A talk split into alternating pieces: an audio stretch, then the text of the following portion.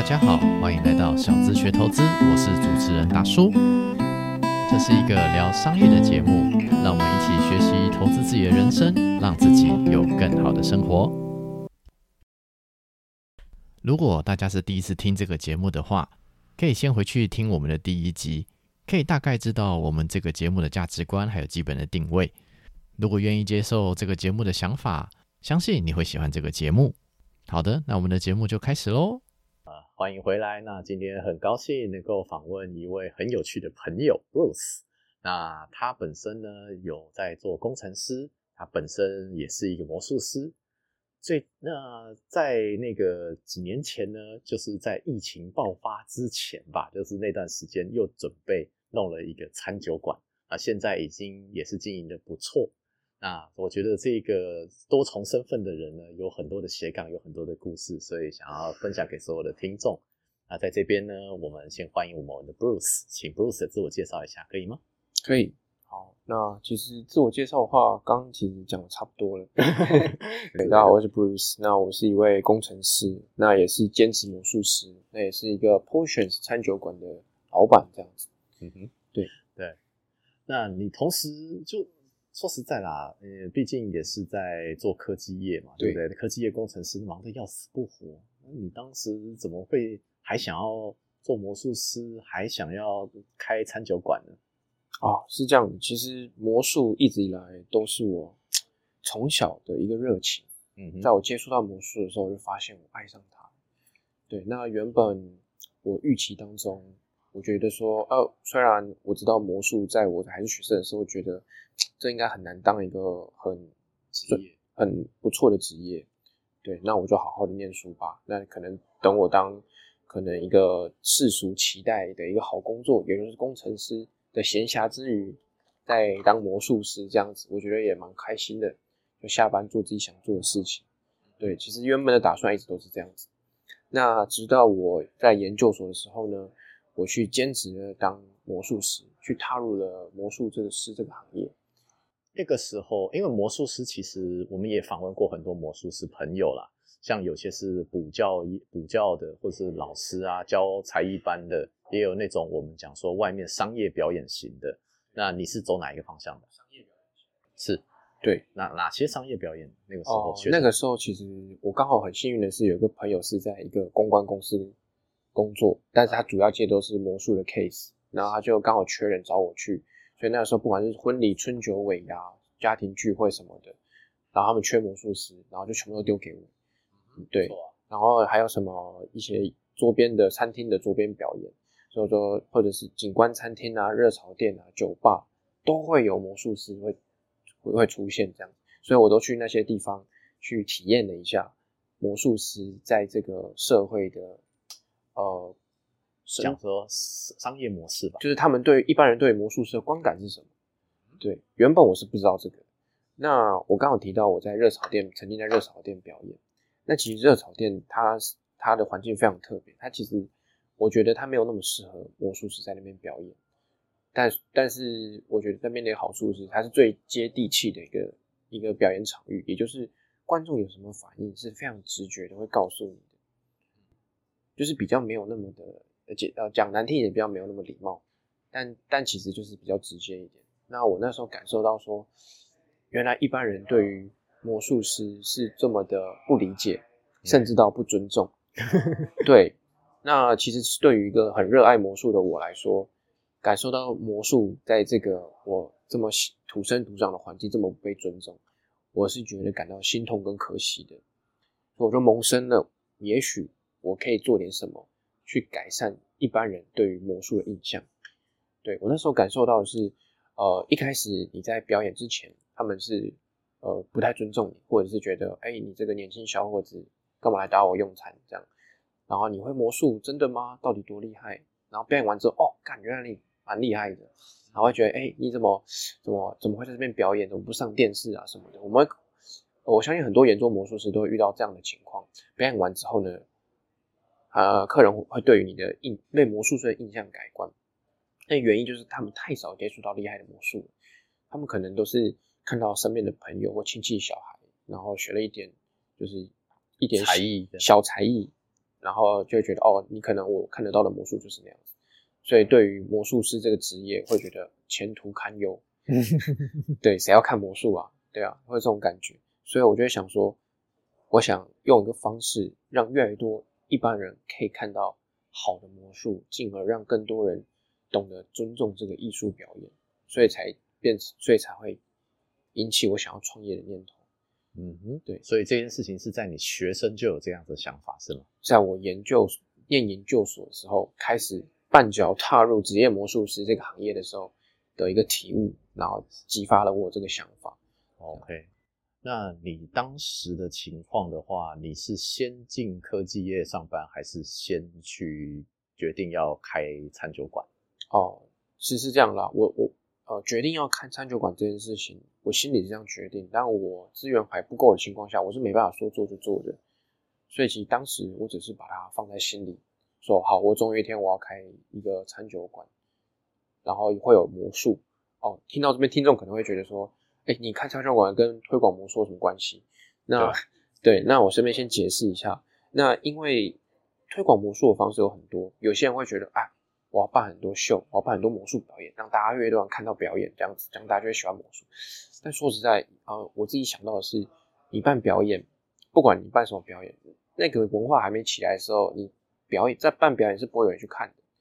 所以我想要把魔术去偷渡在一个已经是主流文化的一个地方，所以大家在享受那个主流文化的时候，自然而然接触到一个我想推广的文化，嗯。这样这样好像就可以帮助到我的。我要推广文化，就是去推广这样子，嗯所以我目前，呃，以我之前表演的经验来看，呃，热炒店、餐厅、酒吧、餐酒馆最适合有魔术表演的地方是餐酒馆跟酒吧，因为在那个地方大家是比较愿意跟陌生人交流的，大家比较是放松的，不像是热炒店啊，我就是肚子饿，我去解决一餐的这样子，对，然后我都是自己私人这样子，没有想要接跟人家接触这样，所以我觉得餐酒馆跟酒吧是最适合的。嗯，所以我借由开一个魔术魔法主题的餐酒馆，去巧妙的投入榕树魔术在里面，让那些享受魔法氛围餐酒馆的人自然而然的感感受到魔术。那为什么是用魔法而不是魔术呢？毕竟魔术还是太小众了，但用魔法的主题，这是比较大众的，而且有哈利波特的加持，对，然后就可以让更把这个主流的呃文化变得更主流一点。然后吸引了很多一般人，然后就可以接触到我的呃我提供的魔术这样子。那那那你后来研究所毕业之后，你做了什么？哦哦，简单来说就是呃，我刚刚提到我创业这个想法，我只是放在心里，因为我还没有那个资源。我觉得这是我的梦想，我可能某一天要做这件事情。对我就只是先放在心里。那在这之前，但是但是工程师这个工作其实已经算是已经被我呃，因为我都照着世俗的期待长大，那我就是可能念好学校啊，然后然后呃毕业之前就是先去面试啊，找一份可能大家觉得一一般世俗觉得好工作，所以我就是照着世俗的期待一步一步走，就稳稳的过。其实包括到现在，其实还是科技业的工程师嘛。哦，对，对对对，对啊，就是理工科嘛，理工科就重学历嘛，啊，对啊，对啊，那我就从然后大学念物理系，然后转光电所，比较电机类的，这个就是很符合世俗的期待。然后毕业之前，然后就去面试，然后就面试到了，然后就毕业之后就直接进入上班直接上班这样子，对吧、这就是最稳的路。我就先也没这样子有不好了，老实说。，对。但是就是心中其实还是有一个我们讲说对艺术的热爱。对，就是我我很清楚我热爱的东西不在这个行业里面。嗯，找不到。但其实大部分的人，我认识的人，他们的热爱也不在这边，他只是要么没有热爱，要么有热爱在其他地方。真的热爱这上面的，我、真的很少看，几乎没有看到。觉得一般人对于什么科技业的这些工程的东西啊，反正呃也很难说把它当成一个兴趣吧。对对对，我觉得除就算是很理论派的人，他们也可能是去当教授，他们也不会针对这些工作上的事情会这么有你说的没错，或者是去工研院呢、去研究他想研究的东西。啊，对啊，那是研究者的个性啊。对对但但说实在的，真的工程师在操作很多东西啊，就是有没有符合标准啊，然后要有那个想办法做到这个标准啊，这些东西就其实很难当这个兴趣。当时就是工作个一两年之后，觉得说我自己心中想要做的事情一直没有往前。例如说，我可能在魔术上面想有点成就，我想要开魔术酒吧什么的，这些都一直裹足不前，因为我啊，平常都在上班嘛，下班了就累了，然后很多对啊，那那你有拥有的时间就能运用的时间就很少，所以虽然以科技业来说，哦，我那时候觉得说，哎，我我是有存到钱的，嗯，但是因为也没有时间花钱，是还好，但是就是我其实对于我这个人物欲是蛮低的。所以，对于有拥有那些存款一直看增加，我是，但是心里的事情却一直没有做，是还是不开心的，还是不会开心。有一种钱变多，但我人生没有前进，人生没有进度，人生没有进度，对，甚至有时候那些事情会拖慢了我人生的进度。简单一个例子，假设我之前呃街头艺人考上没被废除之前，有有一年我想要报考，是。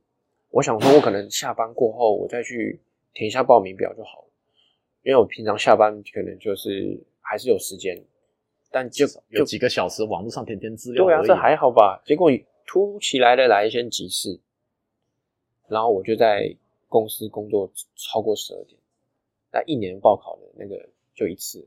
对啊，虽然当然这是我问题，我可能可以根本就可以提前提前去申请什么的，但我只觉得，哦。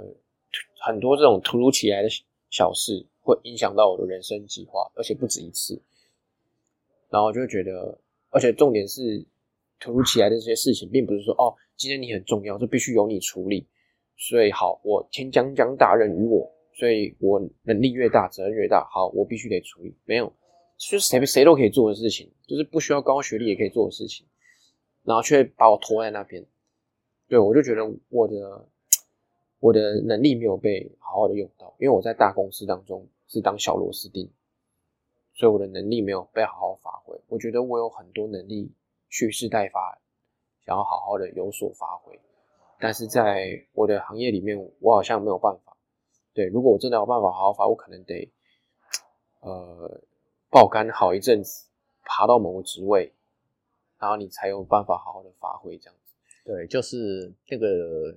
至少在公司里面，你一个小螺丝钉，除非你真的能够到管理层，能够决策些什么，否则你自己的那种创新或者是一些想要做的事情是做不起来的，对吧？你想要有点自由度，首先你必须得遵照公司所给你的一些游戏规，你需要先你要先在他的游戏规则中取得一些成就，你有彩票才有办法余力去空间去做你有想做的事情，有那个话语权在，对。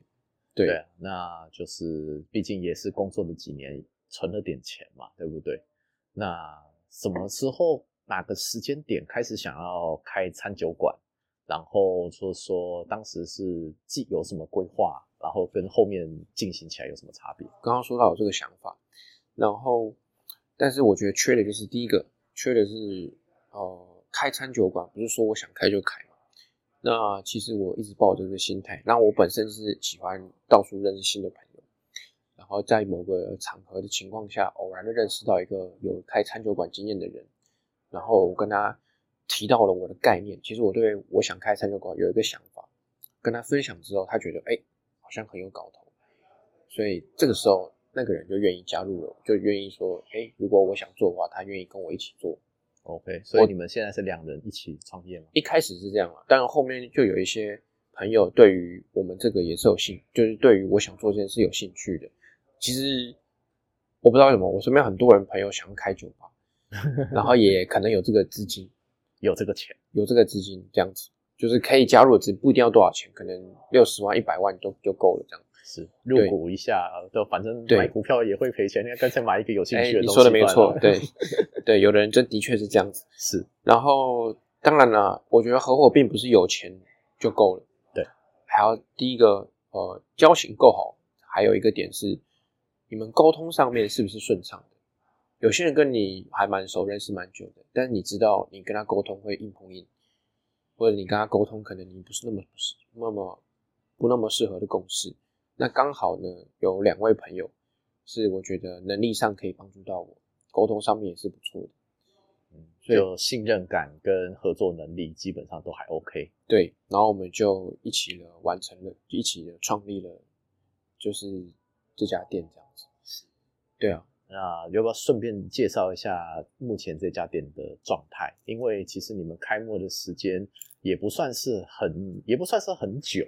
然后大概在哪里？然后多大？然后什么风格？然后有什么想法的？OK，其实我们是去年五月中开的，那五月二一年嘛，对五月中开的开幕，然后开三天就三级警戒，所以我记得那个时候好像是五月十八号，台湾就很自然的封城，对不对？对，然后五月十五开的，对，所以三天就风云变色了这样子，然后封了三将近三个月，但是封完三个月之后，哇，那个大家还是不敢出来，你还要你你餐厅还要隔板，对对，那确诊数还一直上升，谁敢出来？所以我们经历了这个呃这段时间蛮久了，嗯哼，所以那个时候就压力经那个压力应该颇大。，对，然后我们就一直在那个时间不断的亏损，因为我们在大安区，然后租金非常的贵。那因为我有个理想，我想要弄一个表演场域，是有一个剧场的有一个剧剧场的感觉，所以空间不小，在一个大安区空间不小的地方，租金真的是不便宜。那个时候，呃，房东也没有因此而减租，对，所以我们就是硬是扛下来的，真的是硬扛。然后扛完之后，所以那一阵子是没有什么成绩的，正常。对，没有什么成绩的，做什么宣传手法可能有一点效果，然后又又一波疫情又再打下来，所以就是起起伏伏这样，连到今年又有一波，对，那其实到今年五月的时候，四五月的时候都还是在面临在解决倒闭危机、存亡的危机这样子，对，但是我们都已经花了这么多钱去打造出来的一个地方，对我们理想的一个地方，因为我们其实这几个合伙人伙伴们，我们不是这件事情不是为了赚钱去做的，我们都是热爱这个地方，对这个地方是有自己的喜欢的地方跟理想的。我们不是为了投资去做这件事情，所以我们把我们能想到的部分都尽量做到最好，不管是环境、餐点、酒水还是服务，我们都期望可以尽量做到最好。这样，对，所以当然也是砸了很多钱。所以当我们砸那么多钱，我们就不会想说要这么容易的把它收掉。对，所以也是硬是把它撑下来。对，所以你刚刚提到说我们是什么样的主题，其实简单来说，我们就是魔法主题。我们用一个仿仿霍格华兹的装潢去呈现这个氛围，然后我们会有结合呃魔术跟塔罗，让大家更有魔法的感觉，这样子。对，那魔术的部分，因为我本身自己是魔术师，那我自己找了国内我觉得非颇有水准的几位魔术师去提供魔术。为什么？是因为是因为就是说，我觉得要让一般人喜欢魔术的话，他必须得看到好的魔术，他才会他才会喜欢魔术。所以我觉得要必须确保表演的好，这样才有推广魔术的价值意义，这样才有办法达到推广魔术的目的。这样子，对啊。那塔罗部分，所以其中的股东也是塔罗师，对，所以我们可以提供很好的塔罗的服务，这样子让大家不止在环境上面感受到魔法的氛围，实际上的服务也可以。嗯哼，对，那我们就是以这个特色去作为一个主题去推广，这样子。嗯哼，对啊，对啊，那个地方我之前也去过，就仁爱圆环那一带嘛，对不嗯对？那个地方空间我记我自己看应该四五十平应该有，哎、没有错，差不多，你估得很准，五十几平。对啊对啊。然后那个装潢我那个我自己稍微看了一下，说暗色系，然后那个有魔法感那种哈利波特的霍格华兹风格那种感觉的话，对对对，对啊，那个整个加一加哦应该也是有没有五百万？应该可能有你说光装潢还是全部的资本额？光装潢？一定有有有有有。哦，OK，有超过不容易，不容易，那压力真的颇大。好，对对，没有错。是是是是是，嗯，对啊，那个后续维护啊，然后那个什么酒水啊，其实也都在水准之上。我们我也自己吃过很多次，然后我觉得那其实真的是蛮值得去的。啊，谢谢。对对对对，嗯那在我就是呃先问好了啦，就是你个人的部分，就是说你时间怎么管理？还是工程师啊，你还是要做啊。哦，时间管理这个部分，其实这也是我一直以来在呃精进的部分。是对我们一般都知道，我们人会有拖延症，是，对，那其实我们看了一些书，他们常会讲说，拖延症要处理的方式，简单来说，你就是把一个困难的工作细分成很多小工作，然后你再一步步把它达成。对，对理想是这样。理想是这样，但是我我后来发现我自己有个关键点，就是心情很重要。就是所谓的心情很重要，就是我今天要做一件事情，我有没有那个心情去做？是，不管是正事还是还是玩乐的事情，都还是需要心情的。例如说，对于我来说，想看一部魔术教学或者是魔术的一些相关的书籍，对我来说，其实是我上班的时候是觉得哇，这是我休休闲娱乐。但今天假设我下班了，我不一定有这个心情想要做这，我可能会想划个手机，我想打个游戏，或者是觉得啊，我明明下个月有个表演，我必须得空出时间来做这件事情。那但我当下就是有点没心情做，对，所以我觉得心情很重要。所以我觉得要让自己知道。要自己怎么把自己变成有那个心情？例如说，我要怎么让自己变成是有工作的心情、玩乐的心情，而不是我现在其实没有很想、没有很想。例如说，研究魔术或是看剧，但因为我有时间，所以我必须做。但其实我就变得没那么开心。这样，例如说，我可能想要看书或工作的时候，我可能要到咖啡厅，我才有这个心情。我在家里可能没有。对，那如果我想研究魔术，可能想先打一场游戏，控制个呃。打个半小时一小时，我才有办法好好的去构思、去创作我的魔术。我要知道我要自己要怎么让自己处于那个状态，去完成那件事情。不然我以前很长就是，呃，好，我今天有一整个晚上，但我必须我我必须得创作一个魔术的进度，然后我就在那边，呃啊没灵感，然后划划手机，浪费时间，一整天就过了啊！干我什么都没做到这样。但如果我先发现了，好，我先打个游戏半小时一小时，我突然就有那个心去。做我自己觉得该做的事情，对，这是第一个，我觉得心情很重要，感觉是一个打电动的好理由。咦，啊，没有错，没有错，没有错。说真的，不过我觉得这样子很，就是对于至少我不知道啊，男生视角吧，可能就是觉得说，其实对于男人来说，那个放空的时间蛮重要的啊。是，我觉得女生也是，就是大家都是，就是你必须要有一个，要有一个维持自己心情和情绪的一个动力在，然后你才可以日子才可以过下去。对你，你你要做一件事，必须要有个心情跟动力，不然你有时间也没有用。对，这样才可以把时间好好的利用。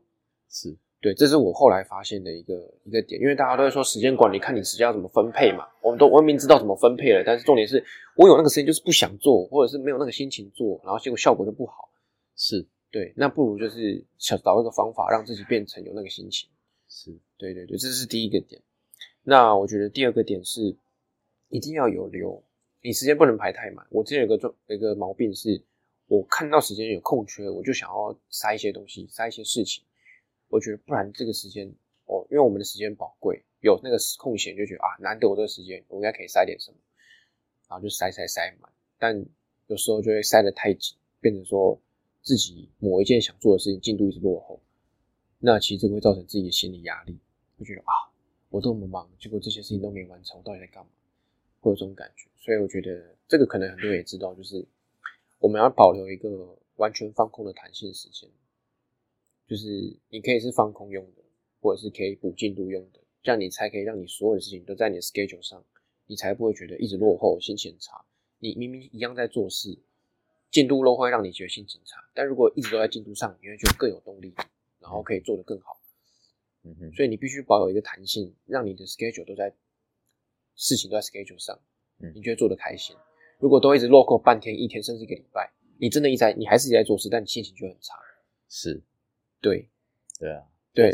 我也觉得就是在企业管理上啊，我觉得相信店里也是这样，就是要保留一些余裕。这些不论是资源或是能量啊，总而言之就是你自，比方说你今天进货，你不能进到就是啊，今天可以卖一百只，就真的只进一百只，可能要多一点一百零一只之类的，对，就是要多一些余裕的东西，不论是时间啊、资源啊还是什么东西，不然你后面其实呃会缺乏弹性，你会被那些弹，你会被这些限制给绑死，很多事情不能做。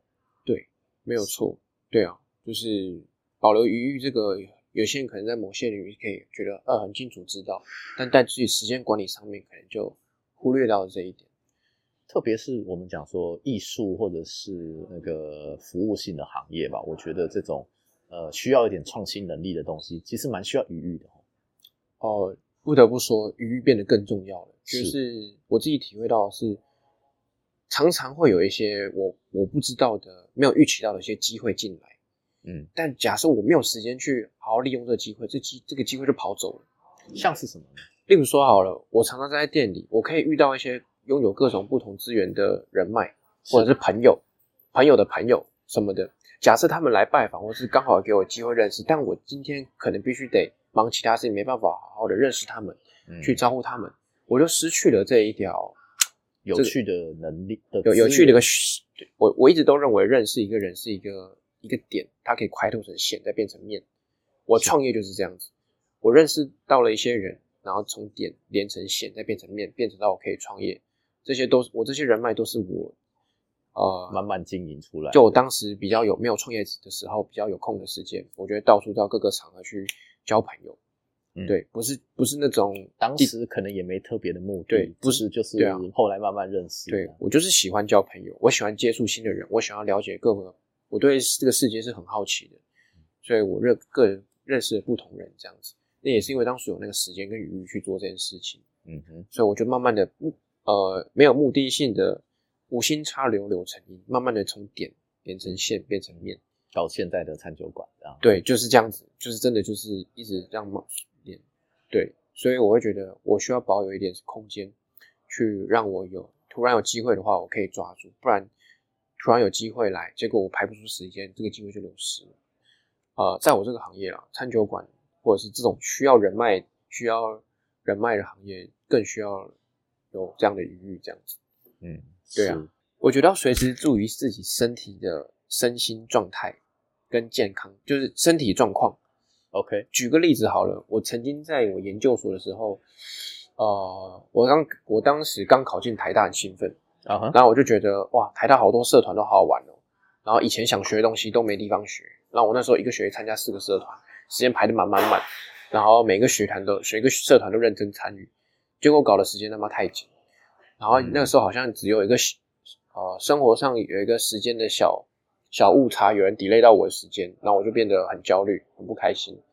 然后那一阵子我呃就胃痛嘛，我觉得这这还好，我去检查发现有十二指肠溃疡，然后医生跟我说是因为我压力太大。对，那我学生玩社团玩到胃溃疡，对，真的压玩到压力太大。他说我压力太大，我说我没吃什么啊，他就说那你可能压力太大。我就在回想，嗯，我真的压力大吗？然后我就回想，诶，我好像一点点生活上有点小意外，我就搞得很焦虑，然后很不开心。我就知道，哦靠，这个时候就代表我已经身体身心不健康了，我就要开始调试了。我就会把四个社团变成三个社团，那不行就变两个社团。就是你要注意到自己身体状况可能负荷不了了，你要去调整你现在你是不是已经超出自己的负荷了。就跟我创业一样，我发现我开始有点不开心了，我觉得事情太多了。我这我有一点处理到原本是很有热情的事情，变得有点厌烦了。我发现到这一点，我不是把那件事情处理，我是要知道知道要怎么去求救。我发现我已经负荷不了，我就要找我的伙伴讨论跟求救。嗯，对。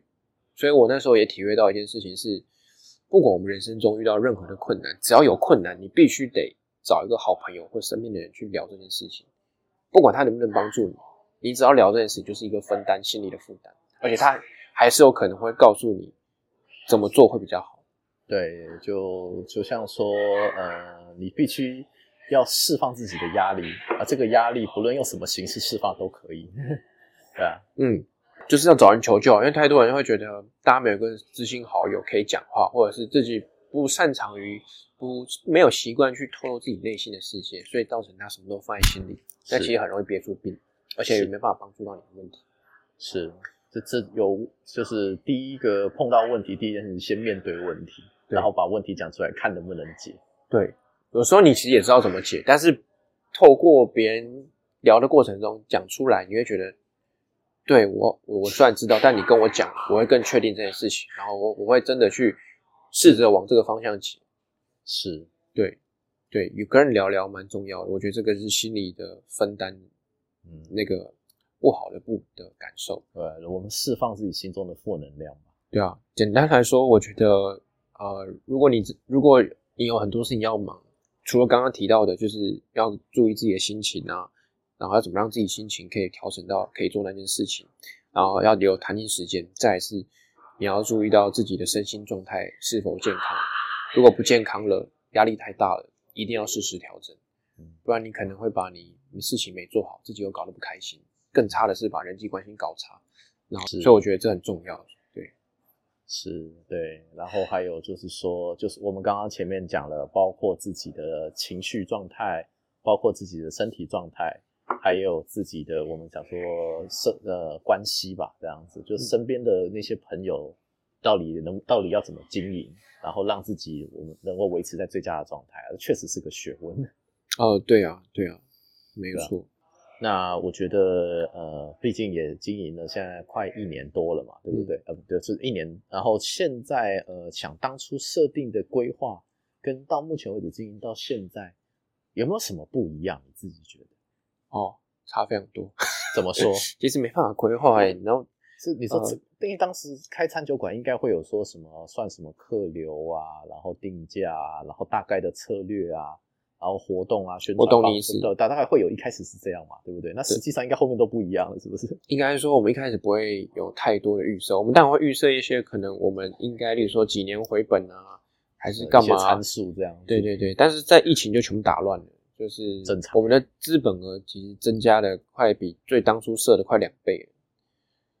对我可以老实说，当时设定资本额大概只有六百万，是，后来变到快一千二，是。因为疫情啊，加上过程中遇到了种种的难题，是对对对，就这样慢慢增加。我自己也是多丢了很多钱呢，然后后来有一些朋友情谊相挺入股啊什么的，那才可以让我们撑下去。那那你实际经营上面呢，也跟你人、你的员工们也会有关，员工们遇到的问题，那你要先处理眼前的问题，才可以去达到你的目标。那那只能说，我们就是认真的去。过好现在的，处理好现在的眼前所有的问题，我确保我现在走的方向是对的。那我不会预设说，我哪个时间点一定要到什么程度，哪些点目前没有。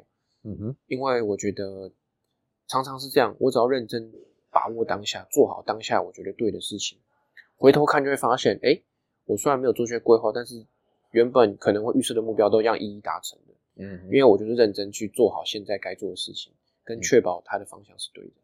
嗯，这样就可以完成我其实没有预设要做的事情。我觉得去设定目标对我来说啦，设定目标也像督促自己要完成这件事情。但如果我在处理事情的当下就已经把它变成我的一个概念，在执在在前提在执行的话，我的目方向是对的，他就会往那个方向去做，不用我特别设定目标。是，对。好，也是啦，这个就其实就是一个慢慢变化的过程嘛，对不对？而且就是说实在的，就是有就像前面讲的，无心插柳柳成荫嘛，然后就突然莫名其突然就发现说，哎，当时预设的东西达成了。对对对对，就是默默的，我觉得就是我认真过好每一刻嘛，嗯，我就是认真过好，我觉得现在该做的事情，我就会慢慢往我的目标靠近。这样那毕竟你经营餐酒馆这样子也一年半多了吧？对，一年多了啦。那在自己觉得回头看吼，你觉得如果要你再选一遍，你会想要再经营一次吗？当然会，是，当然会。我觉得，哦，其实我回头回顾我人生，我觉得很多的决定，我没有一个决定是我觉得后悔的。不错了，那个说实在的，这不容易。对，因为我觉得我当下都已经做好最好的评估了。嗯，你不要说那种我投资股票未卜先知那种，那种不算。就是谁知谁知道早知道嘛，对不对？对对对对。但每一个回到当下，我做的决定都还是会一样的。对，因为那就是我我就是尽量做好当下最好的选择，当下能做的评估跟功课我都尽量去做了。对，所以我的座右铭是。尽人事听天命，非常的简单。嗯哼，所谓的尽人事听天命，就是大家都老生常谈。对，那只是说，对于这件事情，我只要尽力了，不管它结果是好是坏，我都可以欣然接受，因为我已经尽力了。嗯，其他事情是我无法控管的。对，就是做好自己能做的，剩下老天爷会给会给个答案。就算是不好的，我也认了。对，完全没有怨怨言。对啊，就像看我，我开三天的疫情，谁知道啊？但我尽力了。是是是，那我就 那顺便聊一聊你疫情那段时间你怎么熬过去的？那个是有什么想法或是对策，或者是怎么样？那个时候应该好像连政府都有下令说什么啊，那个不能经营餐厅还是什么，是不是？哦，对嘛，不能内用嘛，那是个餐酒馆，不能内用，是要怎么活啊？对不对？而且而且你搞外送外带好了，呃是，我们的劣势在于我们是刚开，没有人知道我们，根本就没有老客户会外送外带。是对，那再来是就算有好了，你现在全世界的餐饮业都开放外送外带，什么高级餐厅啊、西提啊，或者是新麻辣，超多，然后他们都打降低价来跟你竞争呢。是然后我们的价位也不会说太低，那我要怎么去跟那些小吃店、跟高级餐厅拼？根本拼不过，啊，对吧？就算有一点营业额，大家情谊相挺，我们的人事成本跟租金根本有没办法，所以我们尝试了一个多月、两个月，发现哇，我人事成本要打平都有点难的，是而且还是消耗这些朋友的这些情谊相挺。是是是，那我觉得后来我们还是这个地方就先停掉，不如给他干烧还比较划算。是就算是什么都不要做了，就大家员工做了更亏啦哦做做了了更亏，做了更脆不做的。干脆不做。哦，对，所以那个时候，呃，我也庆幸我有一我我有一群好朋友。其实我这个人是蛮不愿意去求别人跟麻烦别人的。那我很庆幸我一群好朋友是他们知道我这个困难，就他们看到我们的东西都弄弄好好的，他也知道我真的是很努力在做这件我想做的事情。然后发现在疫情之中我已经快撑不下去了。那他们也是不求任何的回报，就是直接情义相挺的成为呃出资的股东。对，有几位好好朋友这样子，所以所以主要也是靠他们，让我们可以继续活下去、撑下去这样子，是对啊？我没有主动要求，他们就愿意直接这样子呃资助我，我觉得是非常的感动。是是，呃，就是入股这件事情对我来说是有点远。对我顶多就是当时有订个外送这样子。其实这样这样已经很感动了啦。对，因为当时也是订外送的每一位朋友，我们都其实，呃，那疫情中就是就是会看到一些朋友就是的帮忙。那其实你不要觉得订一份外送没什么，但其实你也是众多人之中的那个少数之一。是是是，对，然后我我可以想象，就是其实，对对对，在而且一那个什么，说实在的，一个很美丽的店，四五四五十平，结果里面什么客人都没有，看了真的是很伤心。对啊，你来领外送的时候，就是没办法开门，然后它就漂漂亮亮的空在那里，对，而且他可能即将要还没还没放客人就要不见了，这样 就我操。不过后来就是就是大家说是疫情受到控制，我不如说大家放弃治疗吧。Anyway，就总而言之就是大家也哦习惯了，日子就这样过吧。然后就疫情就是慢慢的就是大家也接受说就是以疫情共存这件事情。那餐厅感觉也慢慢起来了。之前去就虽然那个就人也是蛮多的，预约也满了哈。嗯，这个这个中间这个过程你还记得大概是怎么样的吗？你说什么的过程？就是为，就是原本什么人都没有，因为疫情快要被打趴了，然后到现在就是餐厅至少啊，我觉得周末放假期间可以做到满，中间这个应该是一个过程。OK，其实简单来说，就是我觉得我们都知道说，我们的方向其实就是我们没有说砸大钱去做所谓的行销跟宣传，当然这是一定要的，是宣传就一定要，但是我们没有特别花太多的钱在做上面，因为我们知道我们要先把本质做好，行销打出去的力道才会够。所以其实，在去年的部分，去年的我们从五月中开，八月复活嘛，这整到年底的整段时间，我们都在把我们自己的本质做好，试着把它调整到好，餐点啊、酒水啊、去服务什么的，尽量把它到一个程度之后，我们到去年年底才开始做一些简单的宣传。对，那简单的宣传其实就是跟一些网红无仇互惠，就是我没有付他钱，我请他吃饭，他帮我写个文章，然后他的知名度可能就是 IG 追踪可能几万这样子。对，就是力道就是没有到很大，但就是慢慢的累积。那借由这样子把口碑慢慢累积起来，是然后到累积到现在，才会有现在的算是还 OK 的成绩这样子。是对对，也就是重点就是先努力把本职做好，然后再做一点点的，不要说太一点点的曝光，然后口碑就会传出去了。这样行销再怎么行销，其实如果那个本质商品不够好的话，或是那个服务不够好的话，人家不会再持续买单。对啊，它就是短暂的一个昙花一现。是，对对，我们没有要昙花一现，我们希望细水长流。是是是，对就是复购率嘛，能不能把那个人客人来了再来这样子？对对对对对。对对对，那你觉得当时就是说本质上的这些改变，包括说餐点啊、酒水啊、服务啊，你们这些东西吼，呃，具体上说起来，你觉得你们改了哪些东西？好奇啊，这样子。哦，你说你要你要分哪一个部？呃，如果是产品面的话，其实，哦，我觉得产品面就很直接啦，你就是看你的主管的能力，餐厅吗？主管的，例如说调酒师的能力跟厨师的能力是。那其实我们比较幸运的是，我们调酒师一开始找到的，到现在是同一个，就是他的表现是一直都让我们觉得，哎，他能力够，然后也对公司的付出也是尽心尽力。是，然后厨师的部分就比较坎坷一点。是，我们就我我们现在的厨师大概是第三个厨师。嗯哼，对，可能前面会有各自的能力不足啊，或者管理能力不足啊什么的问题这样子。嗯哼，然后最后找到一个能力 OK、配合度也 OK 的，那我们的产品就慢慢的起步这样子。是是是，对啊，有一个稳定的餐点，还有厨师，还有员工，其实都不容易啊。对啊，员工对要稳定员工的确不容易，因为现在特别餐饮业，对流动率高，加上疫情，流动率又更高了。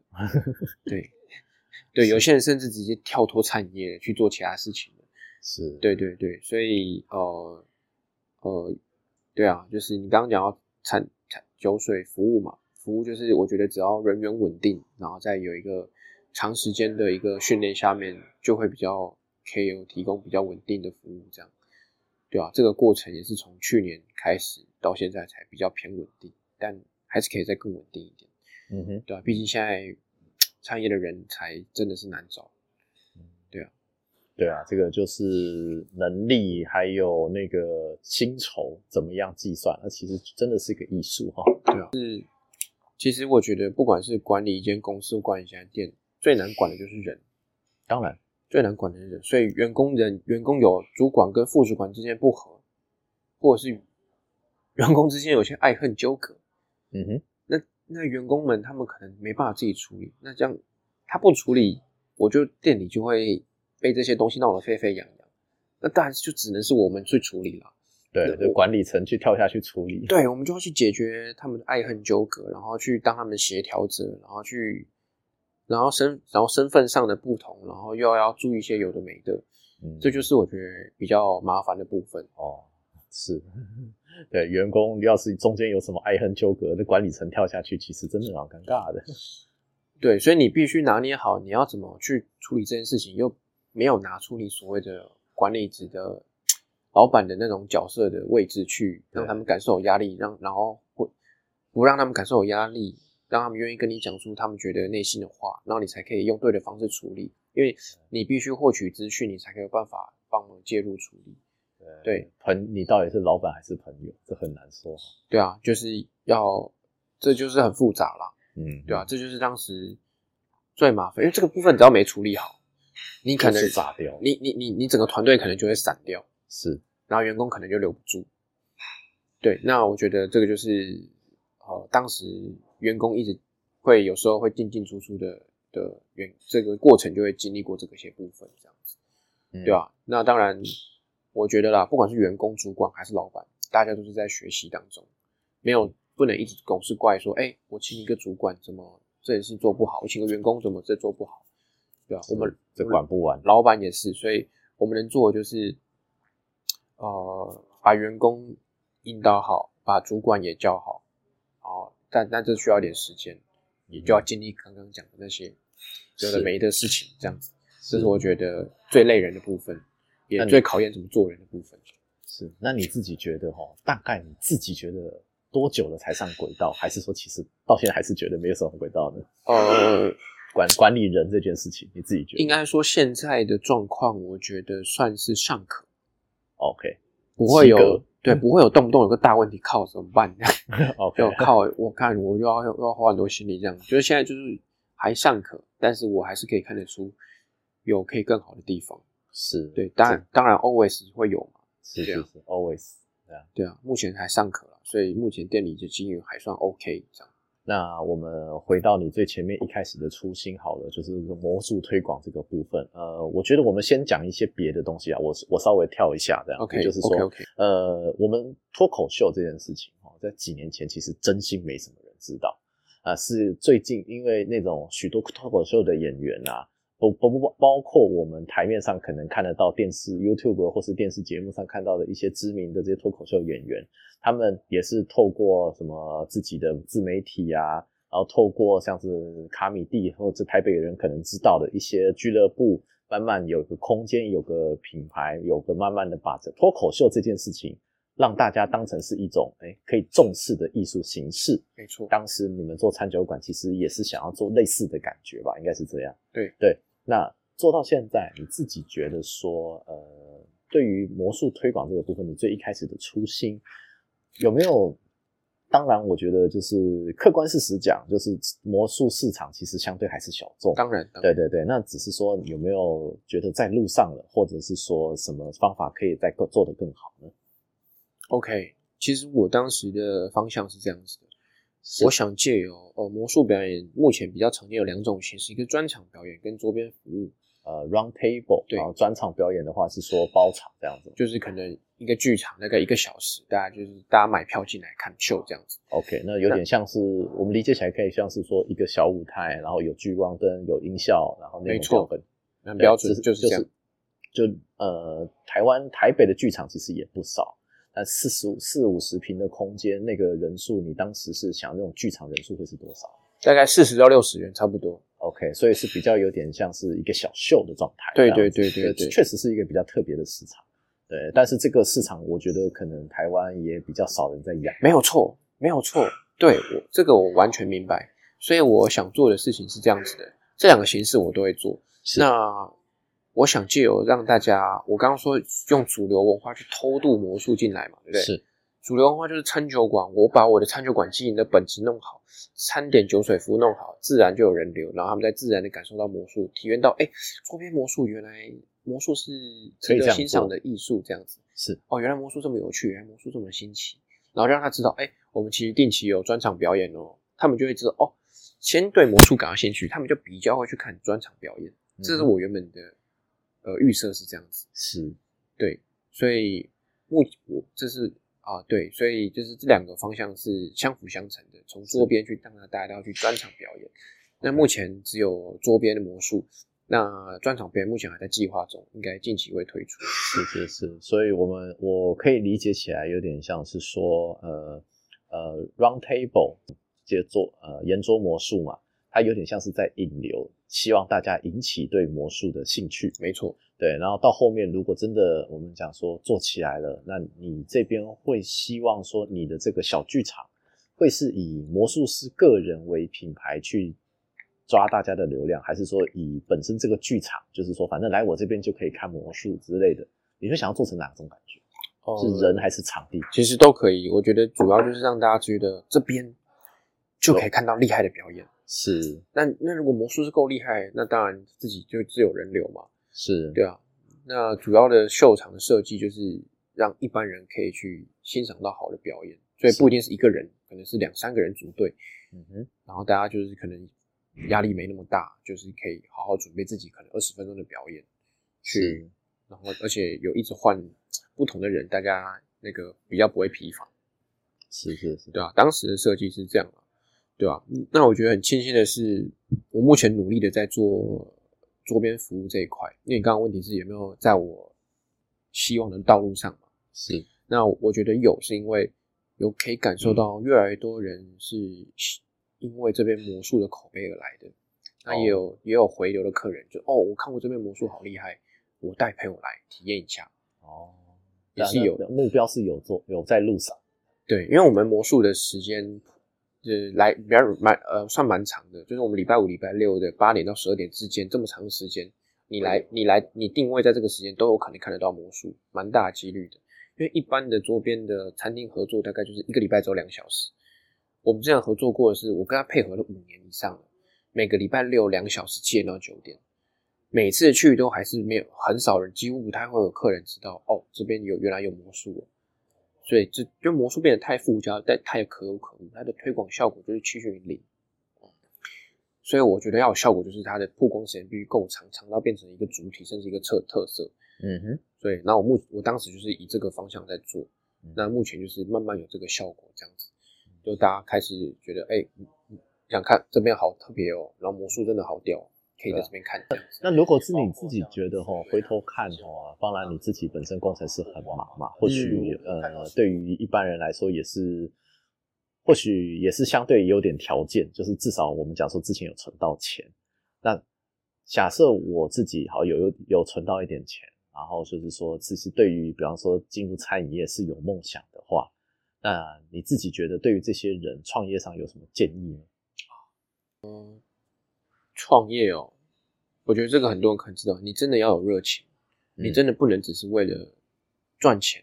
为什么呢？因为它是创业是一个从无到有的一个阶段，它是需要很多综合的能力才有办法完成这件事情。零到一的阶段，对，它是零到一哦，它你不你你不是不可能只有一个能力就可以完成的，所以你过程中你会需要找寻能力、善用能力，还有各反正各种问题，或者是各种你想不到跟想不到问题都会集结，都会打击你。就像例如说疫情，谁想得到？或者你跟你伙伴原本觉得我们根本是好朋友，根本不可能沟通问题，结果他突然变个超级几百人，然后你你根本有点难沟通下去，该怎么办？你要用什么东西支撑自己下去？真的只能靠热情。你如果是靠为了盈利，为了这个，如果是为了盈利的话，你可能某一段时间没有办法盈利，你可能这个动力就没了。所以真的必须要要有热情，才有办法生存下去。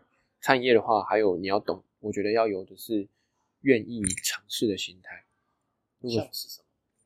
有些事情你没有尝试，你根本没有去，就是像例如说好了，呃呃，有我们之前曾经去用一个呃 KOL 合作的平台，那当时只是一个朋友介绍说 KOL 这个平台，那我们我们大概看了一下，哦，现在网红好像不一定有什么效益这样子，但是合作起来不是什么吃亏，然后觉得可以试试看。那我们就一试，发现它变成我们当后来的主要的行销管道。那也是因为我愿意去尝试，所以才得到了这个资源。对，所以我觉得我的人生态度一直都是我自己评估过，我这个去尝试的成本，我可不可以承担？是真的，呃，有什么损失吗？就算觉得很麻烦，但我觉得只是我自己麻烦，我就觉得愿意去尝试。